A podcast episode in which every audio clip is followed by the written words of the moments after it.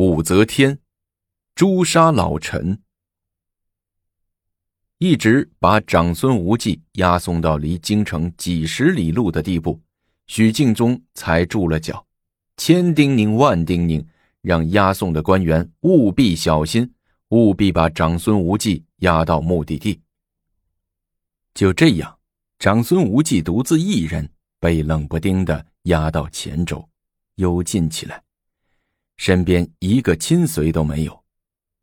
虽然仍是一品官的饮食标准，但对骤然失去权势、跌落下来的长孙无忌来说，这一品官的丰厚饮食标准又有什么意义？他哪里还有心思去品尝这满桌的鸡鸭鱼肉呢？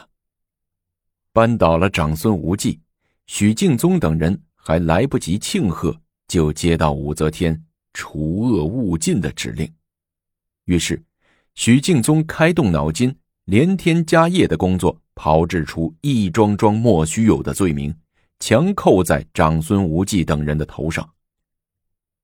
这天，许敬宗又上表奏事，称长孙无忌密谋造反时，本打算与褚遂良、柳氏、韩苑共同起事的，曾经教唆柳氏暗中勾结废后王氏，谋行鸩毒。加害皇上。另外，于志宁表面装一副老实人，实则外清而内浊，是长孙无忌的狗头军师。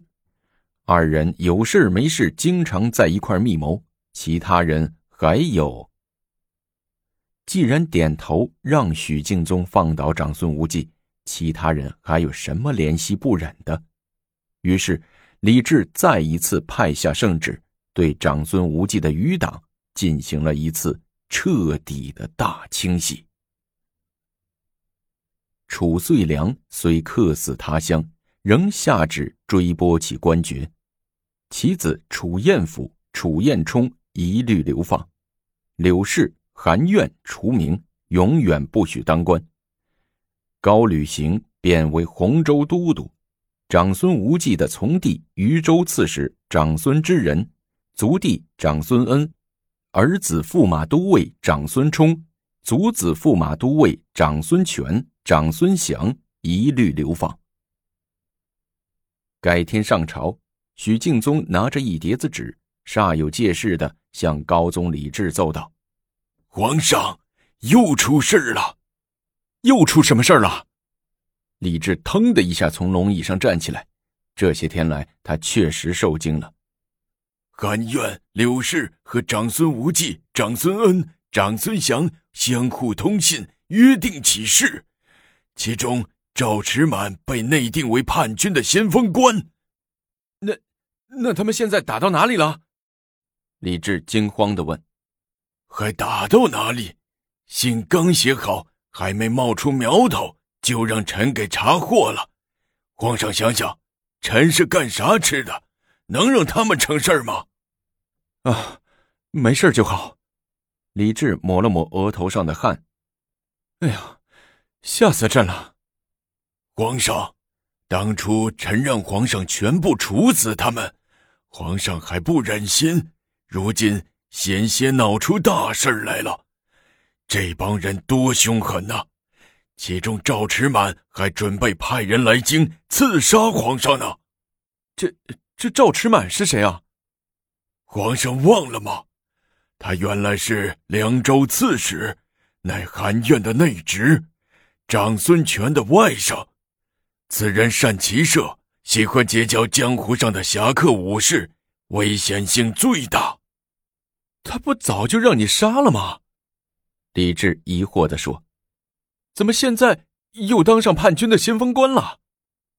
是早让臣给杀了，不过。长孙无忌他们不知道，就写信约定他起事，让他当先锋官。不，你说清楚点李治不满的看着许敬宗。死人当成活人，活人当成死人，弄得朕一头雾水。是是，许敬宗点头哈腰的说：“臣也是一时昏了头，没给皇上说清楚。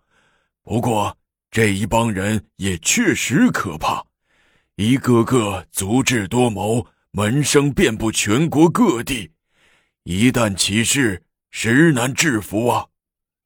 臣恳请皇上下诏赐死他们，以绝后患。有这么严重吗？你说的这些事儿是真的还是假的？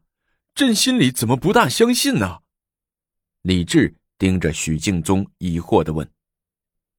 许敬宗躲闪着李治的目光，只是手里不停的抖着那一叠纸。皇上，这里有他们的书信为证。书信，书信和供状都不足为凭啊！皇上。许敬宗叫道：“他见皇上不大信任自己，心里有些发毛，又想再摇动他那三寸不烂之舌哄惑皇上。哪知李治不听他这一套了，扬手打断了他的话：‘许爱卿，你别说了，长孙无忌这个案子，朕要亲自审一审。’李绩、新茂将、任雅相、卢成庆何在？臣在。几个人随声应道，一齐出班。”功力在阶前，你几个和许敬宗一起组成一个特别调查组，把韩苑、柳氏先召进京，彻底调查太尉的这个案子，务必把事实搞清楚，不准诬陷好人，不准刑讯逼供，听清楚没有？听清楚了。几个人齐声应道，唯有许敬宗心里有事，想发言，口里叫道：“皇上，退朝。”李治不听他那一套。拂袖而去，徐敬宗目瞪口呆，当时脑袋就大了，心说坏了，长孙无忌案是我苦心锻造的天字第一号大冤案，若是事实，让皇上给查到了，若一旦翻了案，还有我许敬宗的活路吗？不行，得赶快找武皇后去，一切都是由他指使我做的，碰了事儿就靠着他庇护了。主意一定，许敬宗让中书省的内侍到宫里去传信，紧急拜会武则天。武则天刚又生了一个龙子，正坐着月子，头裹着一条防风的金箔，围着床单坐在床上。见许敬宗急慌慌的进来，就淡淡的问道：“什么事呀？这么急，许爱卿？”娘娘。许敬宗喘着粗气，看了看旁边的宫女内侍，欲说还休，但说无妨。武则天道：“娘娘，是这么回事早朝时，皇上不知听谁的谗言，冷不丁的命令李绩、辛茂将、任雅相、卢成庆和我，一起重新审长孙无忌的案子，还下旨调韩苑、柳氏进京面君。”臣担心他们一旦三面对峙。啊，是这么回事啊！此事本宫夜已知道了，正想找你说说呢。正巧你来了，那那怎么办呢？你速派袁公瑜、崔义玄等人快马加鞭赶到相州、镇州等地，把柳氏、韩苑就地诛杀。那长孙无忌怎么办？也不能放过他，同样就地诛杀，要专门派袁公瑜去。娘娘，这样能行吗？要是皇上知道了，臣还不是罪加一等啊！斗争向来是你死我活，不下决心，不赶尽杀绝，日后他就会返回头来吃你。只有杀了他们，让他们死无对证。才会干净利索，一劳永逸。武则天恶狠狠地说：“皇上那里又怎么交代呀？”这你就不用操心了，本宫自有办法对付。如今是事不宜迟，你速派得力干将去办长孙无忌他们，有困难没有？是，呃呃，不，没有。许敬宗。见武皇后一语解忧愁，激动的他语无伦次。到底有没有？没有。许敬宗说：“好，那你速去办事吧。”告别武则天，走出殿。许敬宗先前沮丧的心情变成一片艳阳天。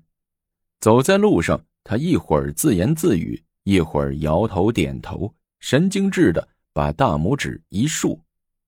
乖乖，这武皇后可真厉害，可真不是一个平平常常、简简单单的女人。没想耳目遍布，跟随的人这么多。早朝时刚刚议的事，他在后宫就知道了，还足智多谋，临阵不乱，办事干净利落，快刀斩乱麻，真是高，高。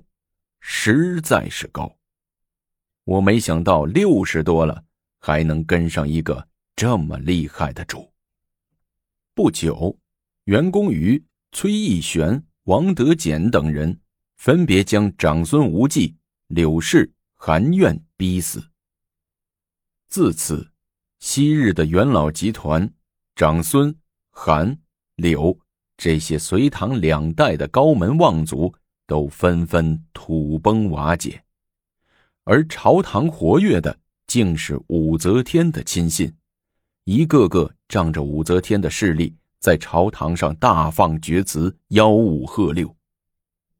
年初二，武则天才得空洗洗澡，她把自己放在宽大的沐浴盆里，闭上眼，在热水里舒舒服服的泡了好大一会儿，才歇过劲儿来。他把白白的腿抬出水面，轻轻的摩挲着，水和手给皮肤的那点刺激，让他在舒适之中感到自得。他想起了孩提的时光，想到了故乡文水，想到了这渐已逝去的青春，他禁不住轻轻叹了一口气，手拿小木勺舀起水，慢慢往身上撩。撩着撩着，一个想法冒出来了。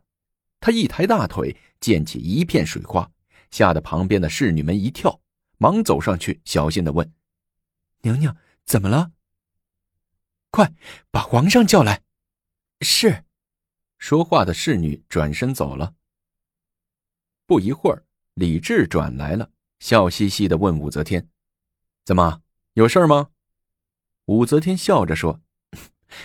想和你商量个事儿，我想回娘家一趟。回娘家？你娘不整天在宫里吗？还回哪个娘家？我想回老家滨州文水。自从入了皇宫有二十多年了，我都没回去过一次，想回去看看。哎呀，穷山恶水的！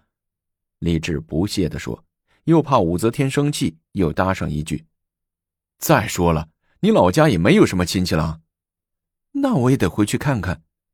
武则天撅着嘴说：“人说富贵不还乡，犹如锦衣夜行。